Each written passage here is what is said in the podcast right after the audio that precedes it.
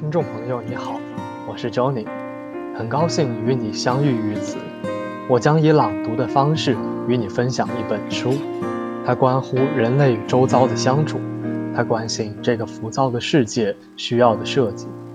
这本书是日本设计先驱黑川雅之先生的《设计与死》，让我们一起走进黑川先生的设计人生。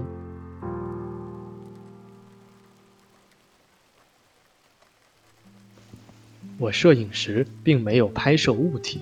二零零六年十二月十日，我一直打算认真的搞一搞摄影，可看了看自己拍出来的照片，发现自己并没有在拍摄物体，而是总在试图捕捉空间。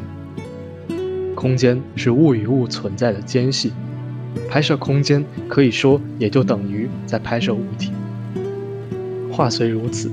可在我拍的照片里，却没有抓到物的灵魂。鉴于我是个建筑师，这种情况大概也算正常。不过，相较于拍摄空间，我更想捕捉的是，其实是物所散发的气息，将其称作气场也未尝不可。在我看来，间是两个或两个以上物体所泛散发出的气场的乘积。想要将单独一件物品或一个人所散发出来的气势、风情之类的破人力量摄入镜头之中，是件极为困难的事情。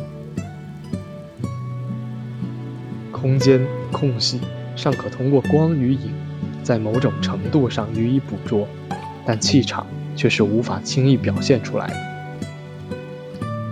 江户时代后期的僧侣木根五行留下了大量的木雕作品。美学家柳宗悦围绕着这些木雕作品写下了许多文章。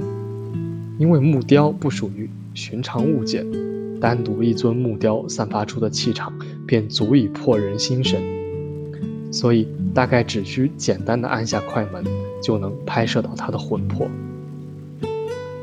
究竟是我摄影技术的问题呢，还是世上并不存在？如此神完气足，能够被镜头捕捉魂魄的物品，答案或许是后者。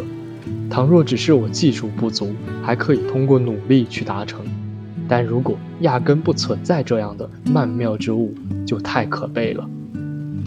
摄影的关键，或许首要的便是对被摄物的发现。